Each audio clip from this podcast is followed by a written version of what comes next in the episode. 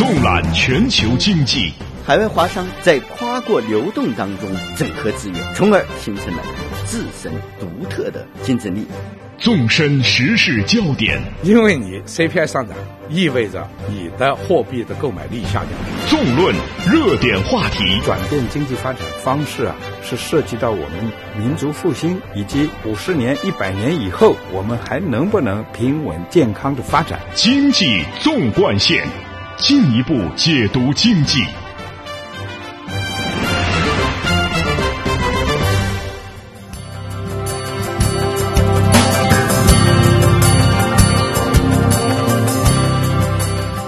把握中国发展脉动，进一步解读经济。您好，听众朋友，欢迎收听这个时段的经济纵贯线节目，我是主持人张毅。您好，我是 l i c h y 经济纵贯线每个星期五依然是为您梳理本周财经热点，盘点中国股市表现，还会和您分享经济人物以及海归科技人才创业的独特经历。来听一下今天节目将为您带来的主要内容。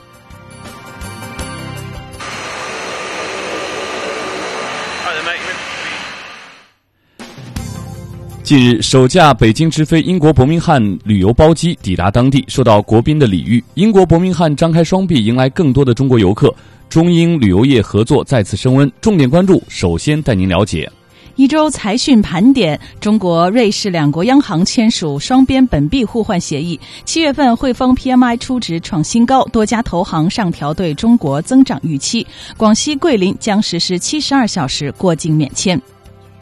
本周经济人物为您特别介绍资深投资银行家美银美林中国区行政总裁刘二飞，一同聆听他的传奇投行路。那每周五的后半时段，在一周中国股市分析之后，我们都会为您推出一个特别的专栏《创业之路》。今天要认识的嘉宾是留学美国归来，在北京清华创呃科技园创业的高拓迅达公司创始人曾朝黄博士。经济纵贯线，欢迎您的持续关注。好，听众朋友，今天的重点关注啊，我们聚焦北京伯明翰直飞包机成功首航的详细情况。那么，本台记者二十二号从英国驻华大使馆和中国南方航空公司获悉，凌晨从首都国际机场出发的两百多名乘客已经平安的抵达英国伯明翰机场。中英北京伯明翰包机直航开通。嗯，根据了解呢，北京时间七月二十二号凌晨从北京首都国际机场出发的这二百多名游客，已经在当地时间清晨时分正式入境英国伯明翰了。那为了迎接首批北京直飞游客呢，伯明翰机场也是启动了国宾级的礼遇。英国皇室代表伯明翰市政府、索利哈尔市政府以及伯明翰机场负责人出席了首航欢迎仪式，热诚的欢迎中国的游客。那么，作为北京直飞伯明翰航线的独家旅游运营商凯撒旅游的总裁陈小兵表示。英国呢是中国国内游客非常喜爱的目的地，在伦敦空域资源高度紧张的情况下，北京伯明翰包机直飞开通了中国公民赴英旅游的又一重要通道。那么，随着首发团的开启，在暑期游、休学游、夏令营等形式啊相继推出，将推动中国赴英旅游人数的进一步增长。嗯，那英国呢也是中国旅游者比较喜爱的目的地国家了。近年来，英国政府也是公布了一系列赴英签证简化的措施。包括八月份开始，中国团队游客通过旅游中介可以使用申根签证材料申请英国的签证，还有凭借爱尔兰签证也可以进入到英国，还有二十四小时签证服务等等，也是极大缩减了赴英签证办理手续和时间。有没有关于当地时间二十二号北京首架直飞英国伯明翰的包机成功抵达的详细情况呢？我们来听一下本台记者中方特约记者刘旭佳的报道。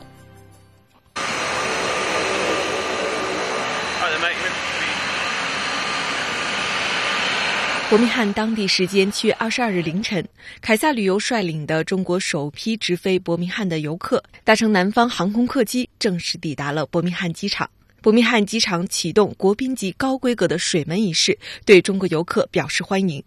落地飞机在两辆消防车四十五度朝天喷水柱形成的水门中穿行而过。这一隆重的仪式也传达出英国和伯明翰政府对中国游客的热烈欢迎，以及对于这一次活动的高度重视。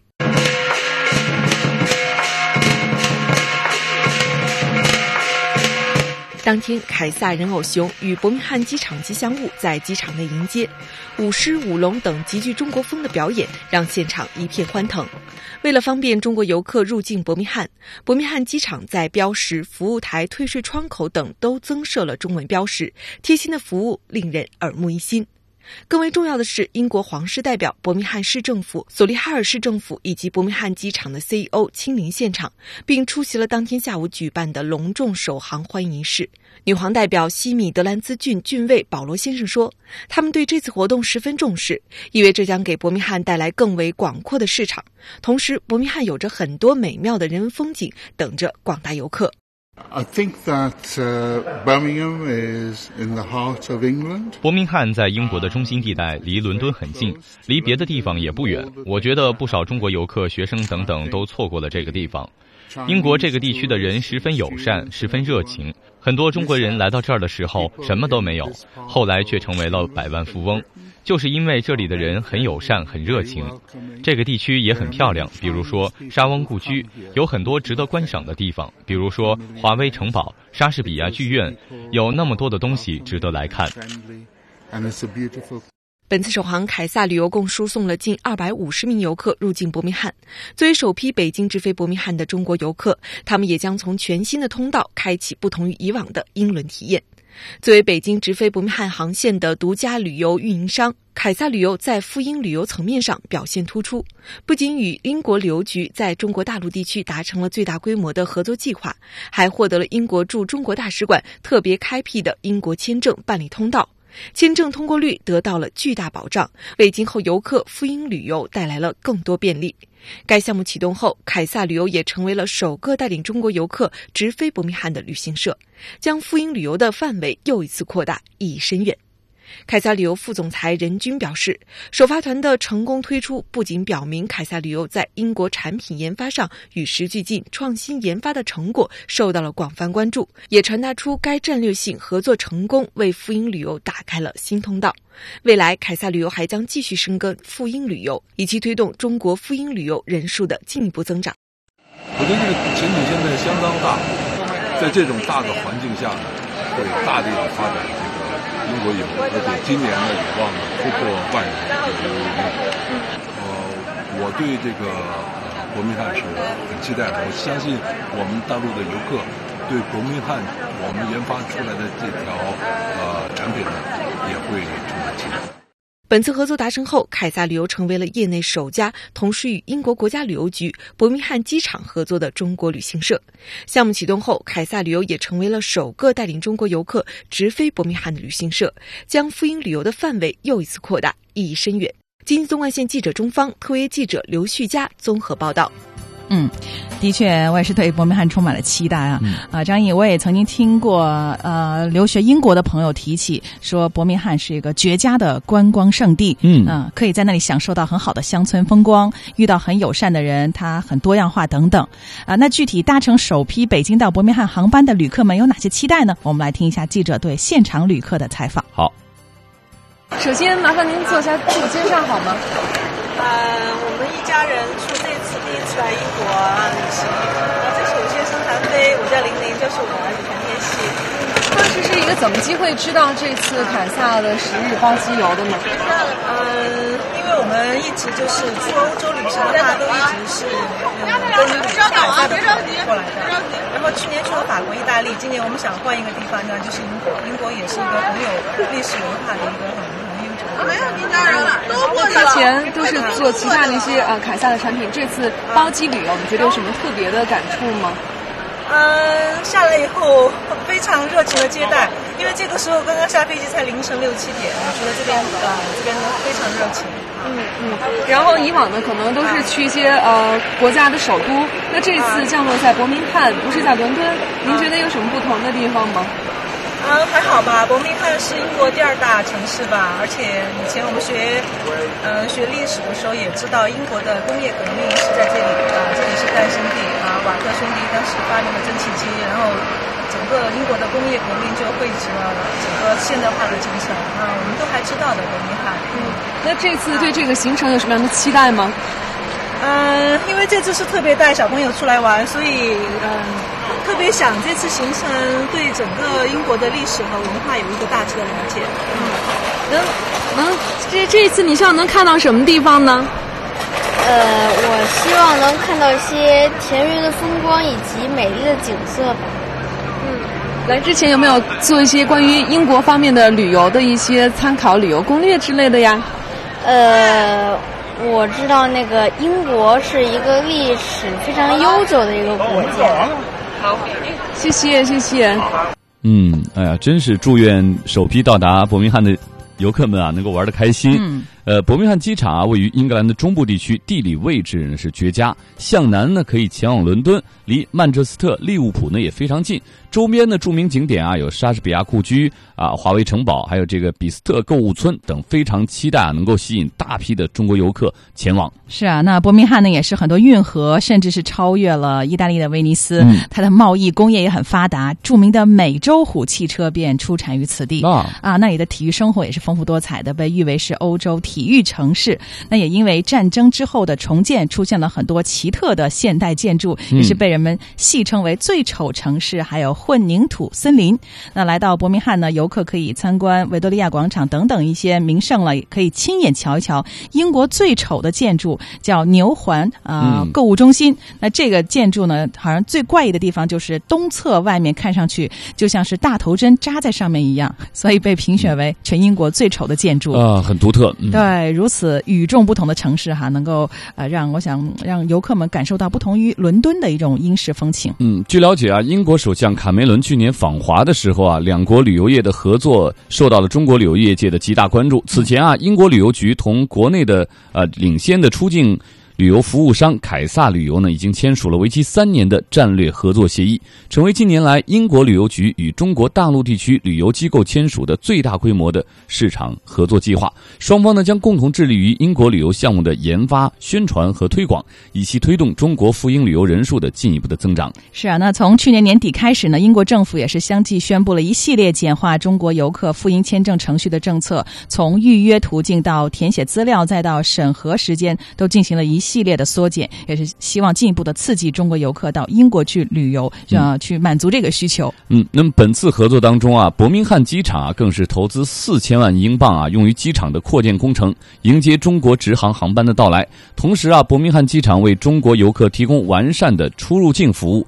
建立增值税退税设施，中文标牌，提供专业的中文服务。嗯，总之，共赢之举都是为了方便我们广大的旅客，也是促进两国的经贸能够进一步的多领域的发展。好的，首架北京直飞英国伯明翰旅游包机抵达当地，受到国宾礼遇。今天我们就为您关注到这里，稍后是一周经济资讯盘点。经济纵贯线，进一步解读经济。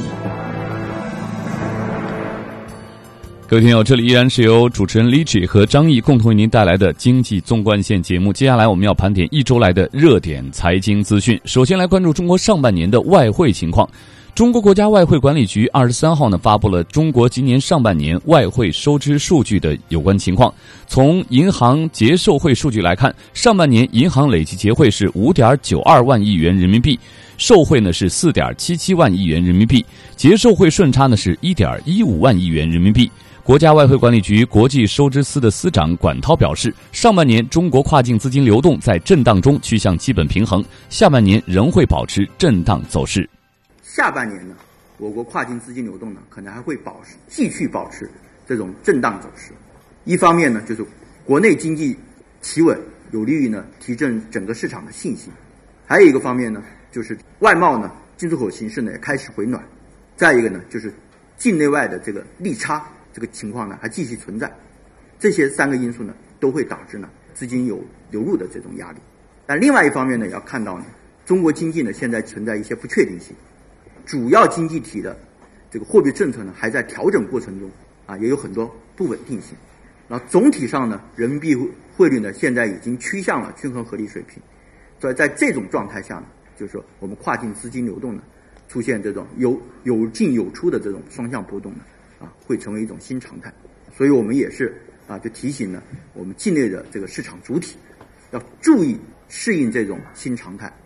管理好这种。啊，资金呢，还有汇率啊，双向波动的风险。嗯，根据中国人民银行公布的数据，截至今年六月末呢，中国外汇储备的余额是三点九九万亿美元，占到世界外汇储备的将近三分之一。目前呢，中国外汇储备面临的难题不在量多，而是如何更好的经营管理。那对此，中国国家外汇管理局国际收支司司长管涛他就表示，目前中国外汇储备实现了保值增值的目标，那下一步将会继续开拓思路，实现有效管理。一条呢。是控制流量，要让我们贸易收支呢更加平衡，在鼓励利用外资的同时啊，我们还要鼓励呢对外投资，同时呢，我们还要这个发展外汇市场，要进一步发挥市场对外汇资源配置的啊决定性作用。在这种情况下呢，就是你外国际收支趋向平衡以后，然后你外汇储备呢增减呢就会啊逐渐的收敛，那你带来的这个不利影响呢就能得到有效控制。然后另一条思路呢。就是要盘活存量，我们要把我们这个巨额外汇储备资产啊，要创新它的这个运用渠道和方式，提高我们外汇储备资源的使用效率。好，接下来我们再来关注中国与欧洲的经济合作。经国务院批准，七月二十一号，中国人民银行与瑞士国家银行签署了规模为一千五百亿元人民币。二百一十亿瑞士法郎的双边本币互换协议，旨在为双边经贸往来提供流动性的支持，并维护金融市场的稳定。互换协议有效期呢是三年，经双方同意可以延期。嗯，那央行表示呢，双边本币互换协议的签署标志着中瑞双方在货币金融领域的合作取得了新的进展，也是有利于推动两国贸易和投资的便利化，还可以为瑞士人民币市场的进一步发展提供流动性支持，促进人民币的境外使用。好，我们再来看一看中美之间的合作进展。第六轮中美工商领袖和。前高官对话呢，二十三号在北京落下帷幕，并且发表了联合声明，呼吁两国政府和商业团体采取切实措施，尽快达成双边投资协定。那联合声明还指出呢，中美双方应该进一步推进互利互惠的双边贸易和商业关系，为两国商界提供稳定预期。未来可以加强在基础设施、能源、互联互通、金融服务和医疗等领域的合作。好，来看一下七月份汇丰 PMI 的这个数值。二十四号公布的汇丰中国制造业采购经理人指数初值呢达到了五十二，较上月的中值大幅回升一点三个百分点，明显好于市场预期，创下十八个月的新高。那么这个指数啊，到此呢已经连续四个月回升，并于六月呢重回荣枯线的上方。近两个月回升幅度呢尤其明显。随着近年来公布的上半年以及七月。当月的经济数据的走强啊，近日已经有多家的国际知名投行上调了对中国三季度乃至全年经济增长的预期。嗯，那早在二十一号公布七月份 PMI 初值之前呢，汇丰就已经将中国第三季度和二零一四年全年的经济增速各上调了零点一个百分点，分别是调到百分之七点四和百分之七点五。那此前呢，花旗银行、澳新银行等国际投行同样也是上调了对今年中国经济增长的预期。嗯。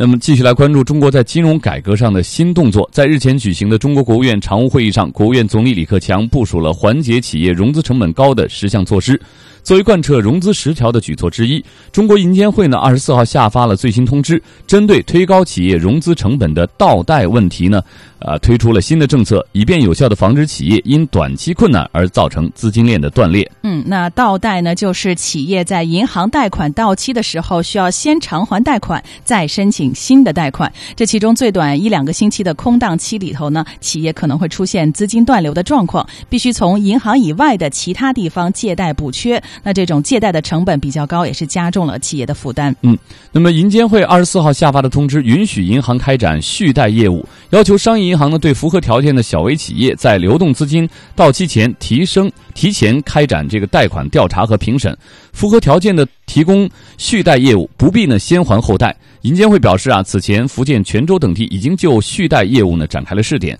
本次银监会发布新规，将增强对全行业的政策导向。银监会法规部的副主任王科进表示：“这个小微企业融资难、融资贵呢，也是一个存在有一定、有一定时间的问题了啊。那么它那个都是都是局部的试点。那么我们今天呢，作为一个呃政策，作为一个监管的要求，以这个银监会规范性文件通知的形式发下去呢，那么它就会对整个全部的银行业呢，来产生一定的这个效果，来这个改善这个。小微企业的金融服务啊，这个来解决这个问题啊。好，听众朋友，经济纵贯线，接下来请听本周经济人物。他是中国首批赴美留学生之一，见证出国路的波折与艰难。他从哈佛商业院校毕业之后呢，经过风雨哈佛路的洗礼，他是摩根、高盛、美邦等国际投行圈的大腕儿。为了投行事业的全球奔波，他一年中呢近一个月的时间在飞机上度过。他是资深投资银行家美银美林中国区的行政总裁刘二飞。本周经济人物，我们一同聆听刘二飞的传奇投行路。刘二飞出生在东北，两次插队下乡，什么苦都吃过。一九七七年，他考进了北京外国语学院英语系；一九八一年被美国布兰代斯大学录取，成为该校的第一名中国留学生。一九八四年，他进入罗希尔投资银行，开始了自己的第一份工作。一九八五年，赚够足够的学费之后，刘二飞进入到哈佛商学院攻读 MBA。八十年代，全球投资银行刚刚起步，作为首批投行从业者的刘二飞，见证了投行的发展，却也目睹了因为对新兴行业不了解而闹出的不少笑话。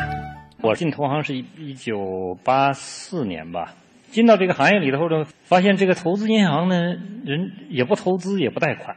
也不接受存款，那就是个中介机构。那我们到东北，用我们东北话呢，就是对缝的。在这婚姻市场上呢，就是叫红娘；在小商品市场上呢，就二道贩子。后来我给人讲这个道理，说是投行啊，实际上就是一个一个中介。因为那个时候我刚回来的时候，人听说国外投资银行的人来了哈，都很重视。我回吉林省，